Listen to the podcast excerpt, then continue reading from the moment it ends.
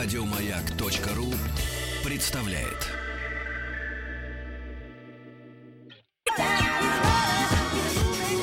По заказу Гостелерадио. Семидесятники. На радио Ну что, дорогие друзья, продолжаем наш эфир. И начинается время нашей аналитической познавательной программы, основанной на реальных событиях, в рабочий полдник. А, Дело в том, что мы берем а, все новости, которые приходят нам по телетайпным ленту ТАСС, а, обрабатываем их, анализируем их и обращаемся к людям, которые знают об этих вопросах практически все. Начнем с новости, которая пришла к нам о, дело в том, что фонд миллиардера Романа Абрамовича э, приобрел за 9,5 миллионов долларов привилегированные акции американской компании Propel Technology, развивающей технологии увеличения добычи нефти и газа на сланцевых месторождениях. То есть в тот момент, когда сланцевая нефть из Америки подрывает нефтяной рынок не только арабских стран, но и наш, в это время Роман Абрамович покупает эти акции. Мы решили выяснить, с чем это связано, что такое сланцевая нефть, и решили обратиться к нашему эксперту. Одну секундочку. Это Анатолий Николаевич Дмитриевский, научный руководитель Института проблем нефти и газа Российской Академии Наук. Добрый день, Анатолий Николаевич. Добрый день. Анатолий Николаевич, скажите, пожалуйста, с самого начала, а есть ли сланцевая нефть в нашей стране? Ну, сланцевая нефть э, это название такое достаточно условное. Э, это нефть, э, связанная с бывшими глинистыми породами. Они э, после того, как сформировались в бассейнах осадка накопления, они стали уплотняться и вот превратились в плотные разности. В Соединенных Штатах Америки их называют сланцами, у нас по классификации это аргелиты. Но все это бывшие глинистые породы. И вот раньше эти породы рассматривали как нефть и газоматеринские, что они рождают вот нефть и газ, и эти э, э, нефть и газ после того, как они созревают, они покидают эти материнские породы и формируют залежи. Залежи традиционной нефти, из которой вот э, ведется дальнейшая добыча этой нефти и газа. А вот достижение Соединенных Штатов заключается в следующем, что а, они стали за счет новых технологий получать нефть и газ из пород, которые раньше относили к, э, к нефтегазопродуцирующим, но отнюдь не нефтегазоперспективным. То есть они Понятно. перевели, за счет технологий перевели вот в разряд э, э, пород, которые отдают нефть и газ. Анатолий Николаевич, может, а нескромный вопрос. А чем же занимался Институт проблем нефти и газа Российской Академии Наук, когда американцы уже нашли способ добывать оттуда нефть? Значит, давайте так. Институт проблем нефти и газа занимается фундаментальными проблемами, но вы не на того напали.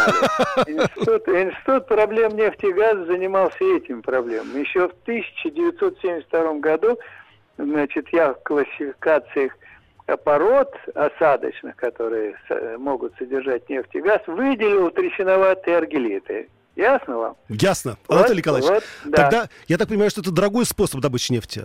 Вот. Вот самое главное, да. Значит, э, по науке мы никогда не отставали. А вот в области технологий э, Соединенные Штаты, я вот всегда говорю, что это э, очень хоро- хороший технологический прорыв, что позволило цивилизации иметь еще дополнительный источник э, нефти и газа вот за счет вот этих толщ. Тогда возникает Но- следующий... Да, Да, но мы всегда отставали в технологиях. я да? понял. Поэтому мы, зная, что там могут быть, мы э, эти технологии не развивали, не создали, в том числе, потому что у нас большое количество, э, большое число месторождений, содержащие традиционный нефть и газ. И если вы возьмете газовые месторождения, то первые скважины уренгойские давали 2-3 миллиона кубометров в сутки. Ого. А, а сланцевую нефть, э, сланцевый газ, значит, это вот такой вот пшик сначала был небольшой, э, когда скважины были вертикальные, когда они стали горизонтальными, то Хорошо. там вот добывает по 5-10 тысяч. Ну да, Да, это совсем миллионы, другие. Да. а, а тут вот Анатолий Николаевич, скажите мне, а зачем тогда наш миллиардер все-таки Роман Абрамович покупает эти сланцевые скважины? Ведь на Вот, самом деле он да. подрывает нашу нефтяную и газовую промышленность. Э, вот да, давайте, давайте мы так договоримся. Во-первых, да он не Значит, наш, да?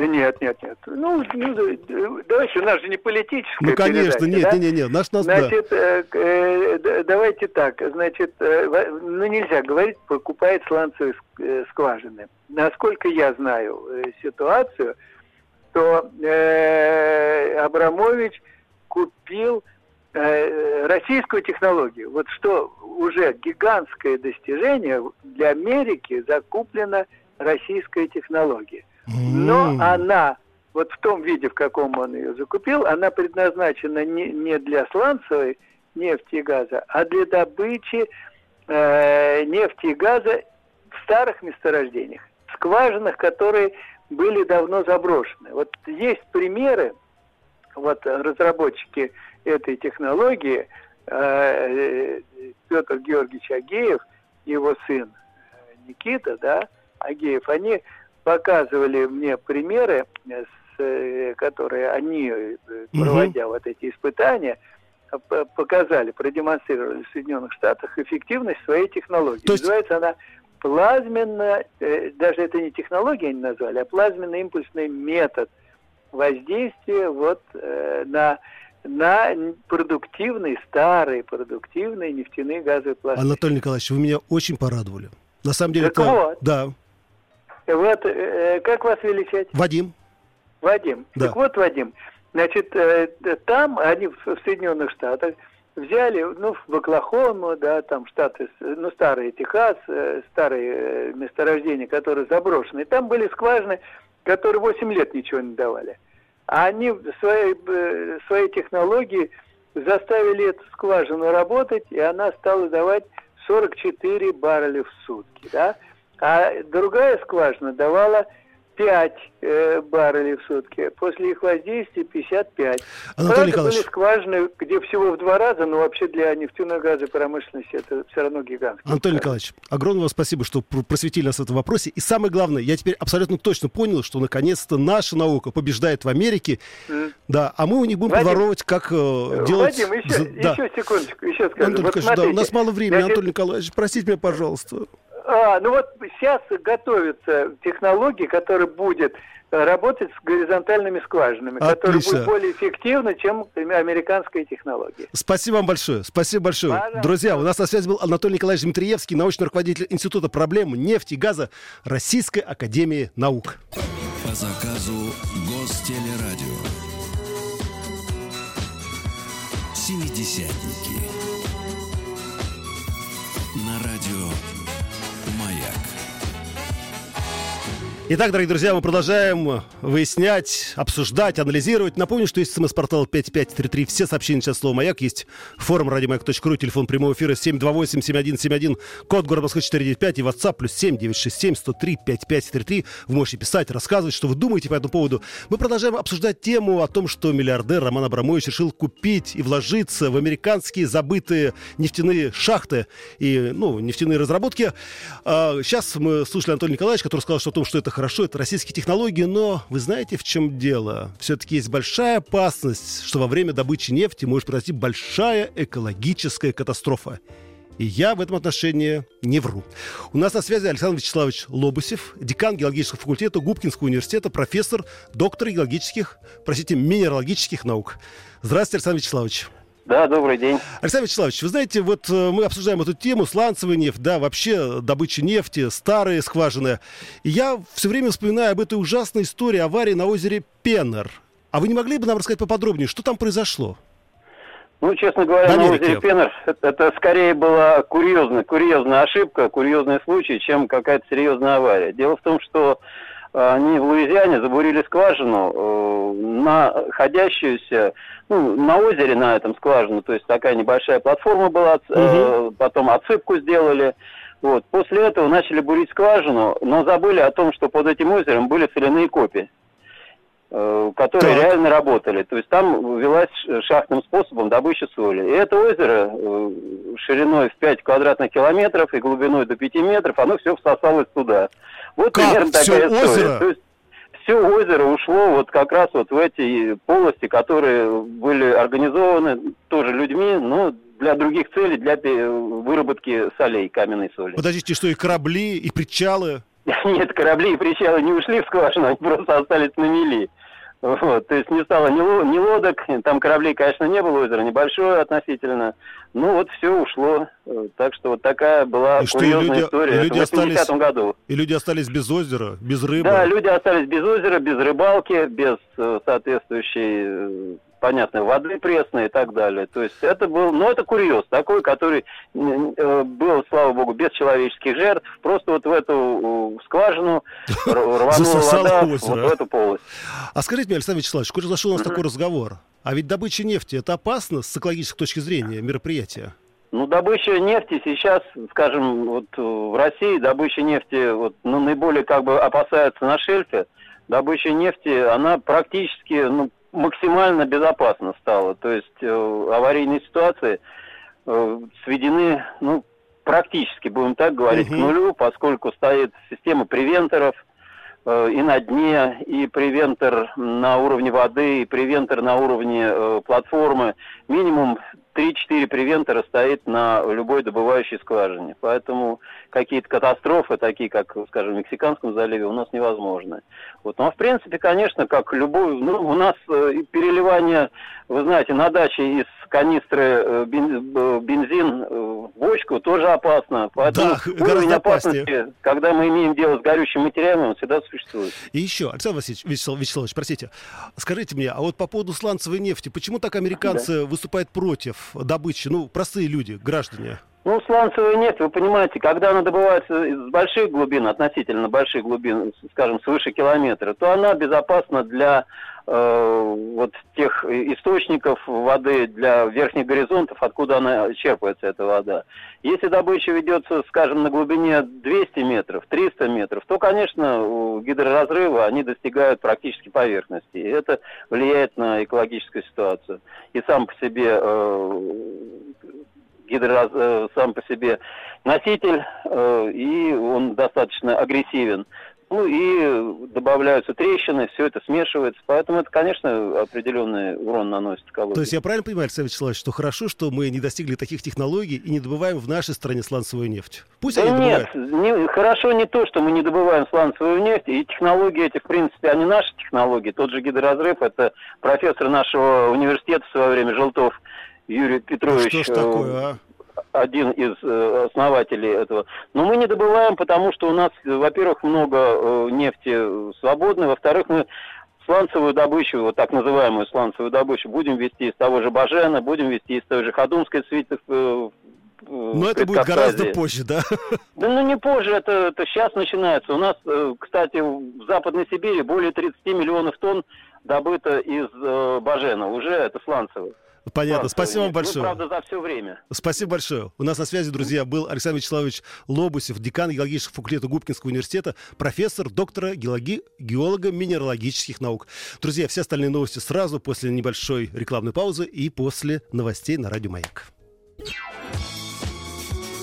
По заказу Гостелерадио. Семидесятники. На радио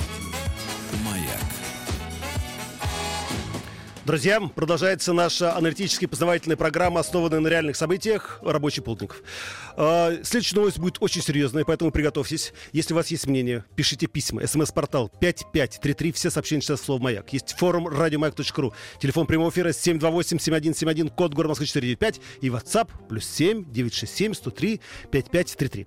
Итак, Дело в том, что транспортной полиции и другим российским спецслужбам скоро могут предложить оригинальный способ защиты авиационных пассажиров от террористов. По информации, отечественные инженеры-оружейники спроектировали дистанционно управляемый стреляющий модуль, который можно скрытно установить в салоне лайнера и при необходимости перестрелять террористов, пытающихся угнать самолет и взять заложников. Насколько это реально? Насколько это эффективно? Сейчас мы об этом узнаем. У нас на связи главный аналитик Всемирного антикриминального и антитеррористического фонда ветеран внешней разведки КГБ СССР Олег Максимович Нищепаренко. Здравствуйте, Олег Максимович. Добрый день. Олег Максимович, ну начнем с самого главного. Ведь долгое время в нашей стране, еще в советское время, э, в самолетах, э, которые летели близко к границе, находился сотрудник милиции, при этом он был вооружен. Почему это отменили?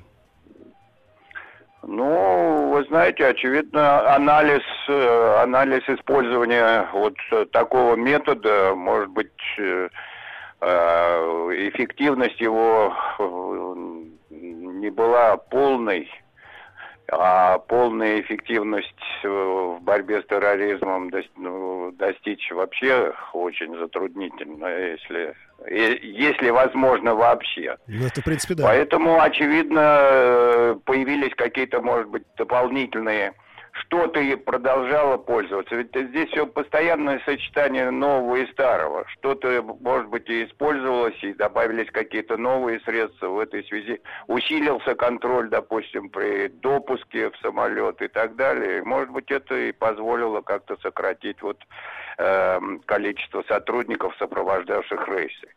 Скажите мне, э, в последнее время все пассажиры постоянно, ну, конечно, не ругаются, но все равно говорят, вот надо раздеваться, да, снимать обувь, ремни и так далее и тому подобное. Возможно, что если мы установим на борту самолета такое оружие, да, с точным прицелом, возможно, что после этого действительно террористы перестанут покушаться на самолеты.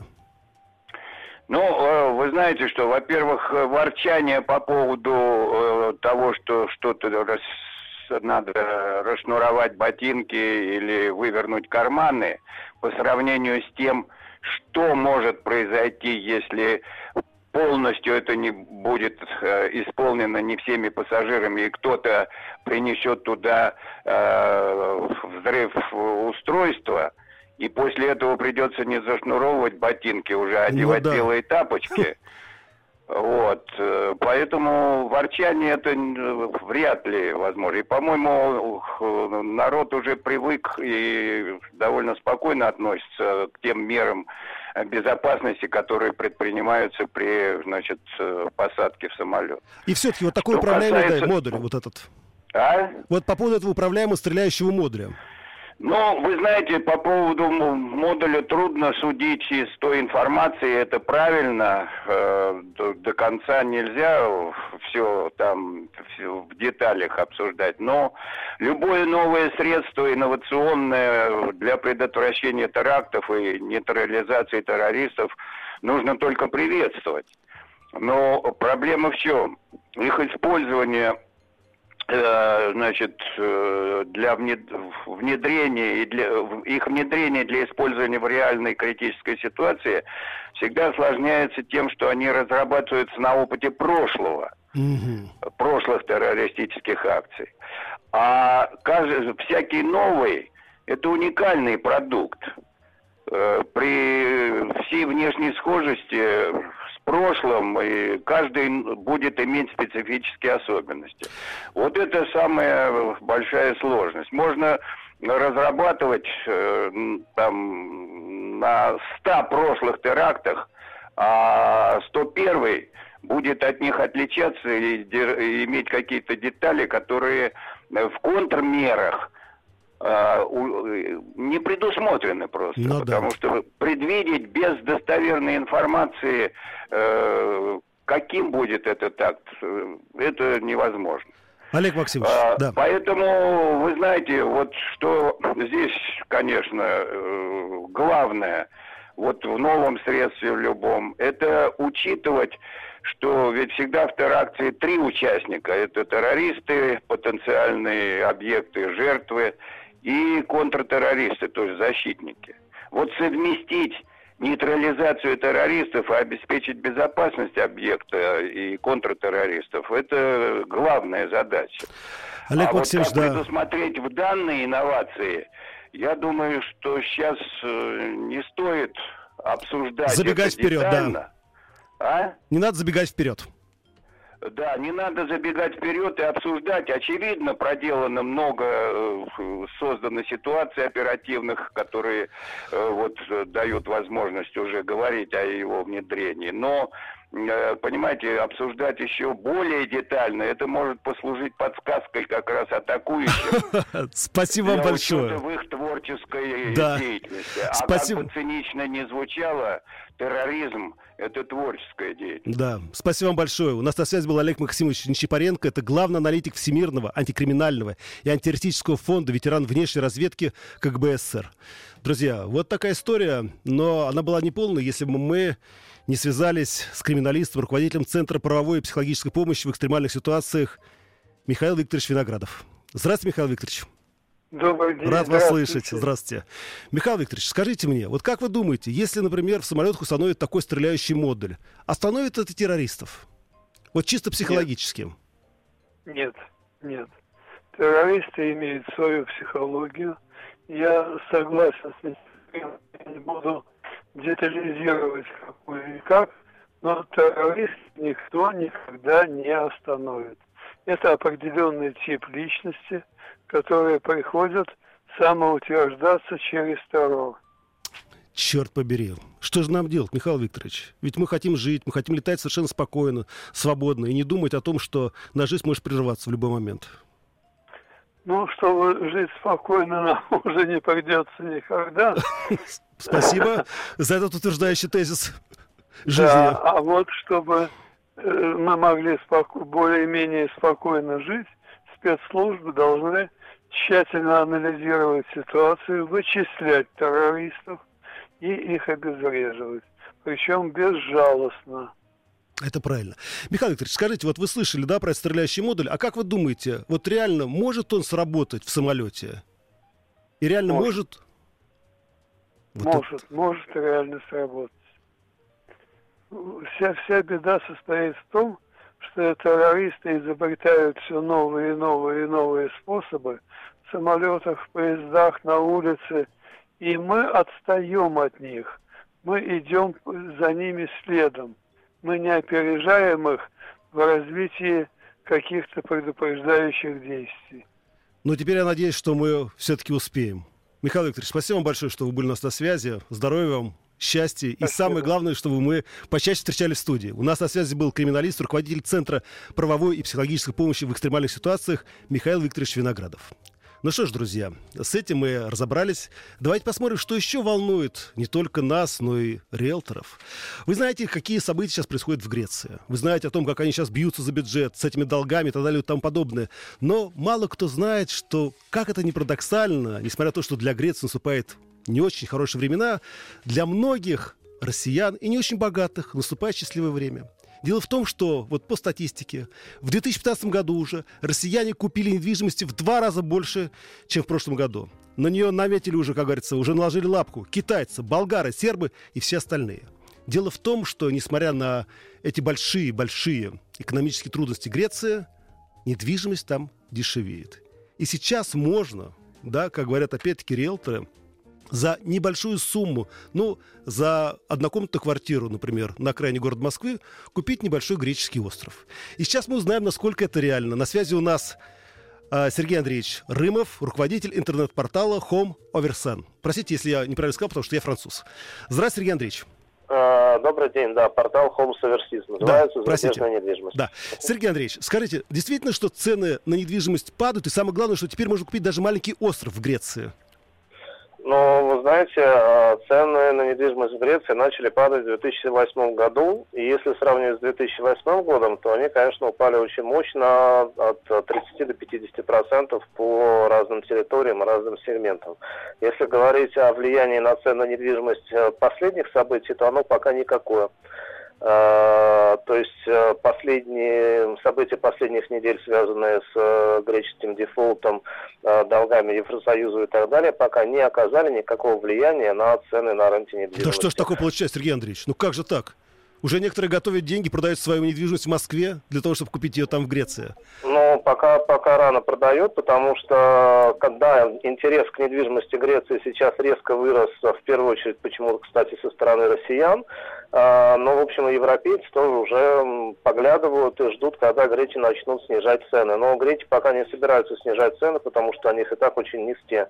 И, скорее всего, а, до того, когда можно будет действительно а, увидеть в Греции какие-то отдельные действительно привлекательные по цене предложения, должно пройти еще довольно много времени. А сколько примерно? Ну, полгода минимум. О, Просто... нет, ну это мы потерпим, это ничего страшного. Э, грекам надо понимать, что э, недвижимость для многих греков сейчас единственный актив, который у них есть. Поэтому, э, понимая, что все будут сейчас хотеть скидок на греческую недвижимость, те, для кого продажа греческой недвижимости, не, те греки, для которых продажа недвижимости не является критичной, они ее будут придерживать. Хорошо. Зачем? Сер... Да. Сергей да, Андреевич, да. скажите просто вот в двух словах. Вот за сколько можно купить небольшой домик или квартиру в Греции, и можно ли купить остров? Сколько это будет стоить? А, про остров не могу сейчас сказать по цене, потому что на самом деле это очень а, точечные покупки. Такие действительно можно купить острова, а, но это штучный товар, здесь нельзя ну, давать вот квартирку, да, маленькую квартирку хотя бы. Ну, маленькую квартирку, начиная от 25-30 тысяч евро, купить, безусловно, можно. Она будет действительно маленькая и действительно очень даже по российским меркам ниже среднего. Ну, Сергей а дальше, Андреевич... как бы, да, верхнего предела нету. Спасибо вам большое, успехов, счастья и до встречи в вашем офисе. У нас на связи был Сергей Андреевич Рымов, руководитель интернет-портала. Черт, хотел сказать, ну вот Homos over, over, over, ну вот, вот французский язык, вот что, что могу с собой поделать?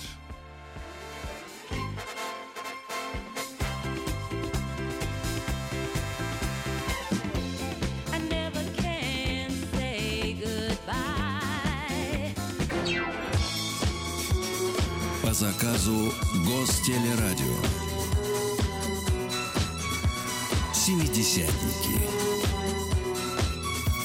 На радио «Маяк».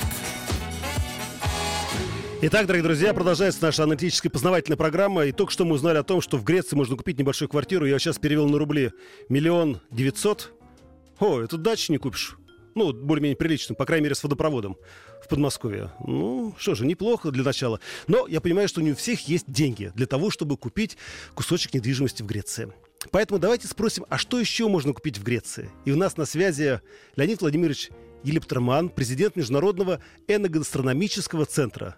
Добрый день, Леонид Владимирович. Здравствуйте, здравствуйте. Здравствуйте, здравствуйте. Леонид Владимирович, скажите, пожалуйста, ну, надеюсь, что хотя бы цена на вино, на оливки, на масло понижается в связи с событиями в Греции? Ну, если вы имеете в виду цену, которая сейчас есть в Греции, да. то, то конечно. А на российском рынке я не думаю, что это глобально произойдет. А я вот никак не могу понять, простите, что вдруг я вот мы вошли в такое экономическое русло. Я не могу понять, в Греции продукты дешевеют, а у нас дорожают все равно. Ну, слушайте, ну, у нас много парадоксов. Нефть, э, например, тоже где-то дешевеет на мировом рынке, а у нас бензин дорожает. на заправках дорожает. Черт, это да, это парадокс. Все, тогда... У нас в стране много продуктов. Тогда вернемся к Греции. Скажите, а что на самом деле действительно самое ценное в греческих продуктах? И что мы можем привезти в Россию, и нас за это не оштрафуют? Ну, во-первых, не оштрафуют в принципе ни за что, если это будет упакованный продукт и э, приобретенный, так сказать, фабричный. А если говорить о том, что из Греции интересно привезти, угу. ну, вы, вы уже упоминали оливки, например. Да. Оливки и оливковое масло. А Греция третий в мире производитель по объему оливкового масла и оливок. И там есть совершенно замечательные оливки, ну, например, сорта Каламата. Ух ты! Это на юге, на юге, на, Пелопон, на юге Пелопоннеса. Там есть совершенно замечательные оливки сорта Халкидики. Это на севере Греции, на полуострове Халкидики. То есть там, в общем, есть где развернуться любителям оливок и оливкового угу. масла. Если мы говорим с вами о вине греческом, оно в России не очень хорошо представлено в силу массы обстоятельств, но в том числе, я думаю, в силу того, что с точки зрения маркетинга у греков там не, не все Но они ленивые все-таки, давайте признаемся честно. И вот этот кризис, на самом деле, это все-таки и вина их есть в том числе. Ну, в любом кризисе есть вина очень многих. Ну да. Я, я понимаете, вот в отношении людей, которые производят те же оливки, оливковое масло или вино, я термин, там, предположим, ленивые или еще какой-то, я не приемлю совершенно, потому что это очень тяжелый крестьянский труд, на самом деле. Там, может быть, кто-то еще там ленивый, а вот люди-то, которые в сельском хозяйстве работают... Это да. Они все потом и крови, да. Они трудяги, поэтому это все дается, так сказать, непросто. Хотя в, в Греции, там в очень многих местах климат благодатный, но все равно, так сказать, вот по тяжелый, жаре тяжелый, и всему да, прочему, Да, это все сделать надо еще серьезно Хорошо. потрудиться. Скажите мне, Леонид... Так что да. вино Вино, да, я знаю. Орехи греческие обязательно. Дальше. В Греции есть замечательный красный шафран, который я очень рекомендую привезти из Козани. А что это такое? Ну, Семен Семенович, да. нас с вами времени не хватит шафран Я шучу, да. Если говорить коротко, да, перечислять, мед обязательно, греческий очень хороший лесной, у них там из сосновых лесов. Э, знаменитый изюм из Каринфа, очень хорошо. Персики греческие тоже очень вкусные. Ой-ой-ой. А если говорить, например, о каких-то совсем таких деликатесах, которые гурманы относят к числу там э, таких э, продуктов, ну, как у нас, предположим, угу. черная икра, у них есть вяленая икра из серой кефали, которая называется авготараху. Вот это вот совершенно такой уникальный э, деликатес в мире считается. Как delicious, вы сказали? Авготараху. Авготараху. О, я приеду в Грецию, обязательно куплю это. Скажите мне напоследок, Леонид Владимирович, а, ну, я надеюсь, что санкции будут не вечны. То есть, по большому счету, если мы сейчас, например, начнем, э, ну, вот я открою маленькую фирму, да, и начну возить из Греции эти дешевые продукты продавать здесь по большой цене в России, то я сделал неплохой гешефт. Ну, я не знаю по поводу гешефта. Да. Думаю, что вы не одиноки, есть люди в России, которые возят греческие продукты. Но а парадокс заключается, ну, для меня, например, парадокс заключается в том, что страна, которая дала России гречку, да, вы, да. наверное, знаете, да, что да, да, гречиха да, да. когда-то называлась греческой пшеницей. Да. То есть страна, которая э, у нас в России, ну, я не знаю такого, наверное, человека, который не встречался с греческим салатом, и вот эта страна у нас имеет так мало ресторанов греческой кухни. Леонид Владимирович, будем бороться за это и помогать грекам в борьбе с кризисом, хорошо? Да, и себе. Да, спасибо большое. У нас на связи Спасибо был Леонид Владимирович Гилиптерман, президент Международного энногастрономического центра. Друзья, на этом я с вами прощаюсь. И напоследок хочу вам сообщить, что 25 июля с 15 до 16 часов в летней студии «Радио Маяк» в Сокольниках пройдет очередная лекция проекта «Наука 2.0 Лайв». На этот раз заведующий кафедрой Национального исследовательского ядерного университета МИФИ Михаил Владимирович Данилов расскажет о перезапуске Большого андронного коллайдера. Его энергия увеличится с 8 до 13 тераэлектроновольт, что позволит надеяться на новое открытие. Позвоните по телефону 728-7171, код города 495, и вы получите приглашение на два лица. Все, всем пока.